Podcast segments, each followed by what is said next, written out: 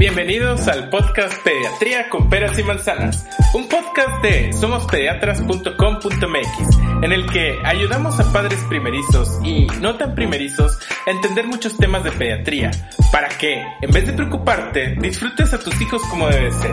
Soy Roberto Hernández, intensivista pediatra. Comencemos. Hola, ¿qué tal? Bienvenidos a este octavo episodio de Pediatría con Peras y Manzanas. Hemos estado hablando de embarazos y bebés sanos, y espero así haya sido, pero hay un porcentaje muy pequeño en el cual las cosas no salen como las esperábamos. Este episodio es dedicado a ese pequeño porcentaje de familias que tienen un bebé prematuro, ya sea en casa recuperado o en el hospital. Incluso cuando es inminente que van a ser tu bebé de manera prematura y estás en reposo esperando a que salga. Y claro, no excluyo a aquellos que nos han estado escuchando durante todos los episodios. Claro que son bienvenidos. Y esto es con la finalidad también de concientizarlos que también sepan qué sucede alrededor de un bebé prematuro. Ahora empecemos reconociendo, y esto todos lo sabemos, pero probablemente tú no, o te estés sintiendo culpable porque las cosas salieron mal en verdad no lo sabes. Diste tu mejor esfuerzo. Seguiste las recomendaciones de tus médicos. Pero así tuvo que ser. Ya sea que tu bebé haya nacido prematuro, requiriera de algún cuidado especial, ya sea por alguna malformación o porque se complicó durante el parto o simplemente tuviste un embarazo múltiple y resultó difícil llegar a término. Esta es la realidad y no la podemos cambiar y no hay ningún hubiera. Sin embargo, te quiero decir y te quiero repetir que no es tu culpa ni de nadie, como ya te lo dije. Sabemos que estuviste haciendo todo lo que está en tu poder para traer a tu bebé sano y salvo, así que sigamos adelante. La buena noticia es que estamos en una época en la que gracias a los cuidados prenatales otorgados por los obstetras y postnatales otorgados por los neonatólogos, y o pediatras donde no hay neonatólogos, el pronóstico de los prematuros ha mejorado muchísimo en los últimos 30 años. Así que no es momento de estar tristes y esto lo sé yo porque mi papá es neonatólogo y me tocó ver toda la transición. Ahora, como dato curioso, mi papá, el doctor don doctor Roberto Hernández Niño, recibió los primeros sextillizos vivos en todo México. Ellos nacieron en Monterrey en los noventas y actualmente tienen 24 años de edad. Seguro están graduándose de la universidad o haciendo algo muy interesante. Pero me acuerdo mucho de esto. Hoy vamos a hablar de los bebés prematuros, ya sea que estés viviendo esto o lo hayas vivido, te sentirás identificada. Y si estás embarazada y todo va bien, tocamos madera para que siga así, pero espero esta información no sea más que un dato cultural para ustedes. Bueno, primero que nada, definamos qué son los prematuros. La edad correspondiente al término es desde las 37 semanas de gestación, es un término temprano. Entonces, un bebé que nace con una edad gestacional menor a las 36 semanas y 6 días, lo vamos a considerar pretérmino. Ahora, el pronóstico de los bebés prematuros va a depender directamente de la edad gestacional. A menor edad gestacional pueden tener más complicaciones. Esto no necesariamente es una regla, pero así es como normalmente es. Antes de hablar de los bebés, quiero hablarte del ambiente en la terapia intensiva neonatal. Este es un ambiente totalmente diferente a todos los otros ambientes hospitalarios y va a ser un lugar muy silencioso, probablemente oscuro o con una luz tenue. Además, la gente que trabaja en esta unidad cuida demasiado los detalles tanto de limpieza como de medicamentos. Cada detalle en los prematuros cuenta muchísimo y a veces parece que hay muchas reglas, pero todo está centrado en darle el mayor beneficio a esos bebés tan pequeños. En México, la mayoría de las terapias intensivas neonatales tienen un acceso restringido a que visiten únicamente los padres y algunas personas autorizadas por los padres, únicamente. A veces algunos hermanitos, pero son casos muy especiales. Todo esto es con la finalidad de evitar cualquier contaminación o infección. Además, toda persona que entra tiene que hacerse un lavado de manos exhaustivo, súper bien hecho, y en muchos lugares te pedirán que uses bata, cubrebocas e incluso un gorrito. Todo esto para el control de las infecciones. El lavado de mano es importantísimo. También el uso de alcohol gel antes y después de tocar a los niños. Es un lavado como recomienda la OMS y debe hacerse en los cinco momentos también recomendados por la Organización Mundial de la Salud. Para ustedes, solo cuando entran a la unidad y cuando entran al espacio de su bebé antes de tocar a su bebé y cuando salen del espacio de su bebé. Y sí, han mejorado las soluciones que usas para lavarte las manos, pero aún así se secan mucho las manos. Y pues así toca, ni modo, es lo que tenemos que hacer. Además del lavado de manos, antes de hacer esto hay que remover relojes, pulseras, anillos, incluso, y esto es controversial, si tienes uñas de gel, idealmente deberías de retirarse. Todo esto es por seguridad de tu bebé y de todos los bebés que están en el departamento. Ahora, dependiendo de la gravedad, los prematuros pueden estar conectados a muchos aparatos, desde un tubo, una ventilación mecánica no invasiva, catéteres umbilicales, y todo esto está en espacios que se pueden contaminar fácilmente, y por eso somos tan estrictos.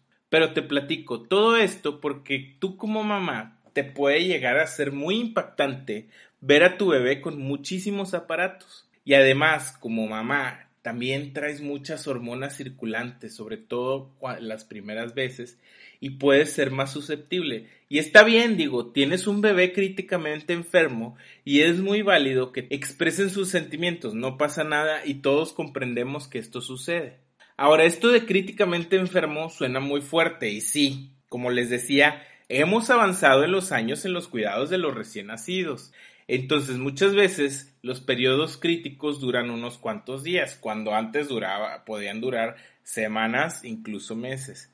Sin embargo, esto no quiere decir que ganamos la guerra, sino solamente que vamos por un muy buen camino y este es muy largo. Ahora, ¿cómo está tu bebé? Bueno, tu bebé al nacer, pues dependiendo de la edad gestacional, pero si tiene menos de 32 semanas, muchos bebés necesitan asistencia respiratoria. Ahora, los ginecólogos, si pudieron detener tu trabajo de parto por más de 24 horas, te habrán puesto un medicamento que es un esteroide que se llama betametasona habitualmente, y esto les sirve a los bebés para que puedan madurar sus pulmones. Y esta pequeña intervención hace una gran diferencia. Agradecele a tu ginecólogo si lo hizo. Una vez que nace y si tiene criterios, se les pone una sustancia que se llama surfactante pulmonar que normalmente la producen nuestros pulmones, pero los bebés recién nacidos no la producen. Y esta sustancia llamada surfactante sirve para mantener los alveolos de los pulmones, o sea, los sacos más pequeños de los pulmones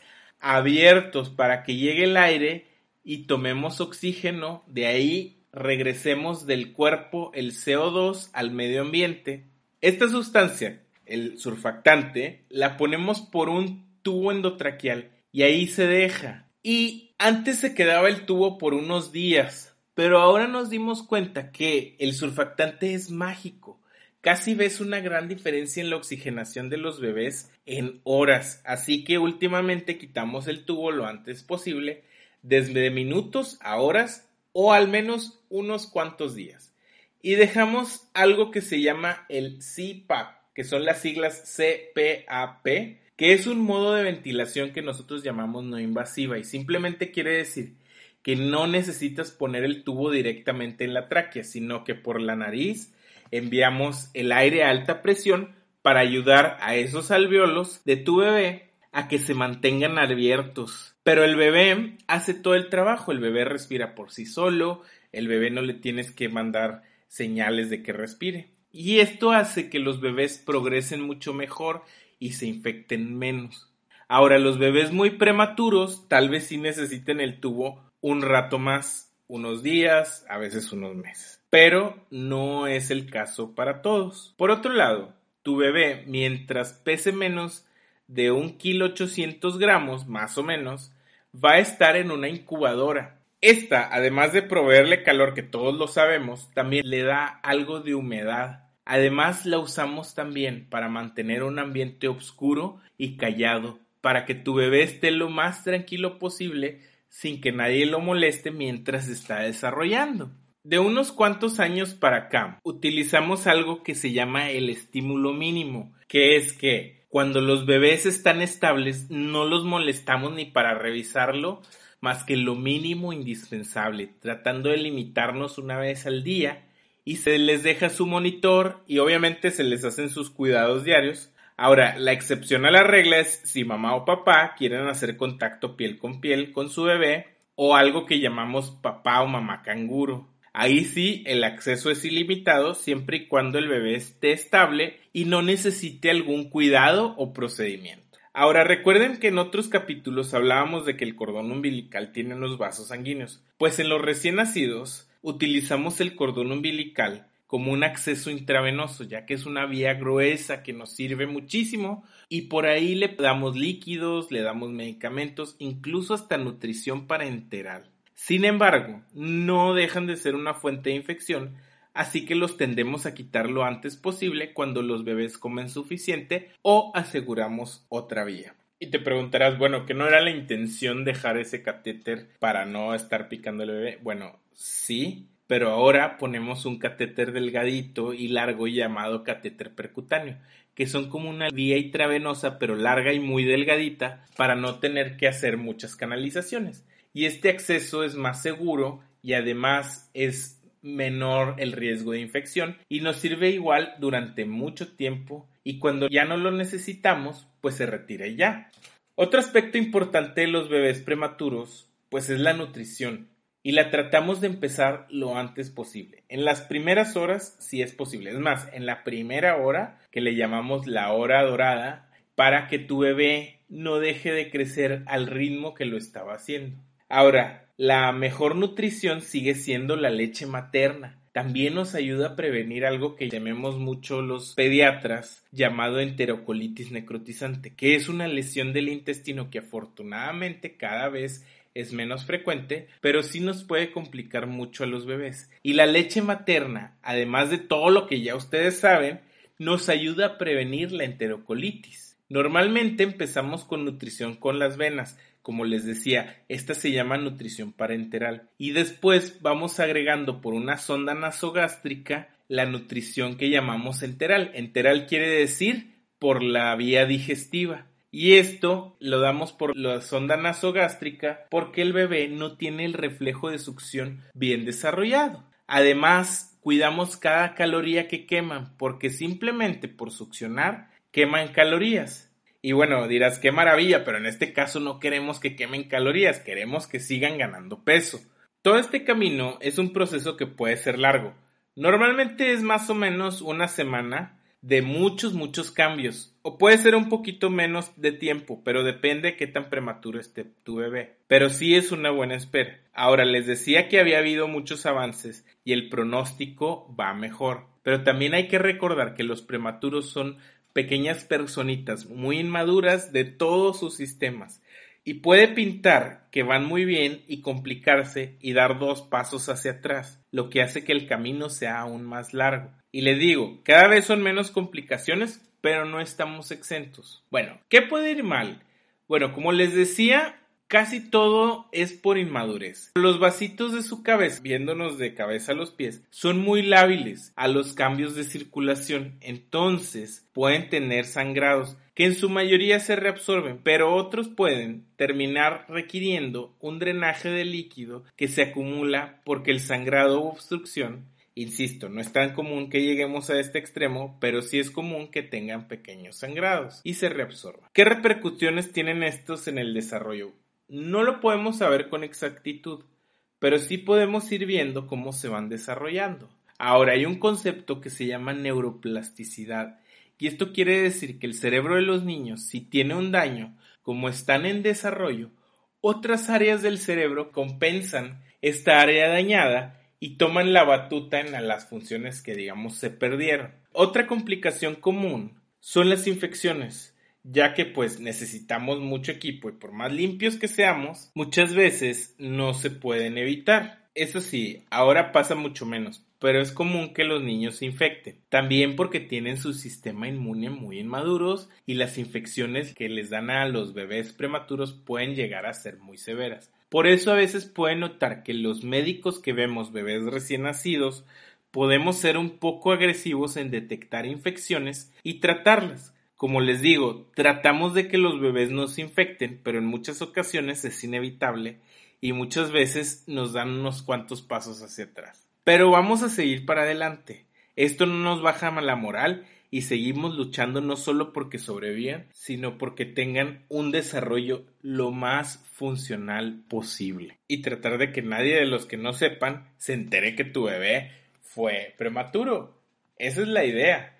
Ahora, no siempre sucede, pero muchas veces estamos muy cerca de lograrlo. Ahora entiendo también que sientes una impotencia porque sientes que no puedes hacer nada al respecto. Sin embargo, hay mucho que puedes hacer. Primero que nada, pues hay que estar. Estar con tu bebé ayuda. Puedes seguir como si fuera un embarazo. Puedes tocarle con las manos bien lavadas, como ya habíamos platicado. Puedes leerle, puedes cantarle, puedes hablarle. Todo eso cuenta. Puedes también, como te decía, estar con tu bebé y hacer contacto piel con piel, ya sea mamá o papá. Otra cosa que puedes hacer pues es mamá o papá canguro. ¿Qué quiere decir esto? Pues bueno, es lo mismo del piel con piel, pero vas a tener a tu bebé contigo y lo vas a tapar y ahí lo vas a tener. Y esto lo va a ayudar a tu bebé, uno a que crea un lazo con ustedes y otro a seguirse estimulando de manera positiva. Así que les digo, todos los pequeños detalles cuentan, pero lo primero es estar ahí para tu bebé. Ahora, ya que estás con tu bebé, pues no debes estorbar. Sí, claro, se invita a los papás a que sean más partícipes de los cuidados de sus bebés. Incluso en el pase de visita de algunos hospitales fuera de México, los papás dan el reporte a sus médicos como si ellos fueran los enfermeros para que conozcan todo de su bebé y aprendan a cuidarlo desde que están en la terapia intensiva. Pero también tiene que confiar en su equipo. El ser groseros con el personal de enfermería y a veces y muchas veces lo entendemos o el ser muy manipuladores con la gente puede causarle daño tanto directo como indirecto a sus bebés. Así que su responsabilidad es simplemente ser los papás, aprender todo lo que puedan y si quieren cuestionar algo, claro que se vale, pero háganlo de manera respetuosa. Les digo, al final somos profesionales, pero también tenemos nuestro lado humano. Así que todo se puede dialogar de manera respetuosa y todos tenemos nuestros puntos de vista y nuestras aportaciones, pero siempre y cuando sea seguro para tu bebé. Por otro lado, también la nutrición en prematuros es muy importante y algo que también puedes hacer, como ya sabes, no hay mejor alimento que la leche materna. Así que es importante que empieces a extraerte leche y muy frecuentemente puedes necesitar ayuda de una asesora de lactancia para lograr que te salga leche, ya que no tendrás disponible el mayor estímulo que es la succión de tu bebé. Pero cada gotita que tú te puedes extraer cuenta, sobre todo el calostro, sobre todo los primeros días. Como te decía, hoy si todo está estable, tratamos de empezar a darles leche a los bebés desde el primer día si es posible. Así que intenta sacarte leche y yo sé que lo vas a poder lograr. Ahora te estás preguntando, ¿qué significa que mi bebé sea prematuro en un futuro? La verdad es que varía ahora sí dependiendo de cada caso. Pero es muy importante que sigas estando con tu bebé, que sigas las indicaciones, pero otra cosa que puedes hacer es llevarlo a sus seguimientos y terapias que te hayan recomendado. Ahora, si tu bebé nació antes de tiempo, pues no va a ser lo que hacen los demás niños pero va a ser lo que corresponde a su edad que le llamamos edad corregida. Esto es partiendo de tu fecha probable de parto, a esto le llamamos es lo que llamamos edad corregida. Y déjame te lo explico ahora sí como con peras y manzanas. Supongamos que tu bebé nació de 30 semanas. En 10 semanas cumplirá tu bebé 40 semanas, que es cuando debió haber nacido. Y a partir de ahí es cuando contamos su desarrollo. No va a ser lo que hace un bebé de dos meses y medio, que es más o menos las 10 semanas de vida, sino que hará lo que hace un bebé recién nacido y por ejemplo cuando tenga cuatro meses y medio pues hará lo que hace un bebé de dos meses y así sucesivamente. De cualquier manera esto no quiere decir que tu bebé no necesite terapia ni necesite seguimiento. Lo necesita muchísimo más que nunca y debes asegurarte que se cumpla y tú ayudarle en casa. Y bueno, esto es todo por hoy. Muchísimas gracias por escucharme. Definitivamente no es un capítulo feliz como los previos, pero afortunadamente esto le servirá solo a muy pocos papás que están viviendo o están por vivir esto. Afortunadamente, el cuidado de los bebés prematuros ha evolucionado positivamente y muchísimos papás están disfrutando de sus bebés prematuros como si nada hubiera pasado. Si sabes de alguien que está con amenazas de parto prematuro o que tiene un bebé prematuro, te invito a que le compartas este episodio para que le ayude a sensibilizarse a todo el ambiente. Ahora, si viviste algo así o lo estás viviendo y me quieres compartir tu experiencia o la quieres compartir con más papás, con mucho gusto te invito a que me escribas por Instagram. La cuenta ya se la saben, es arroba somospediatras.com.mx. Espero que en este episodio haberte llevado algo de tranquilidad si estás pasando por esto y puedas agarrar fuerza para seguir estando con tu bebé.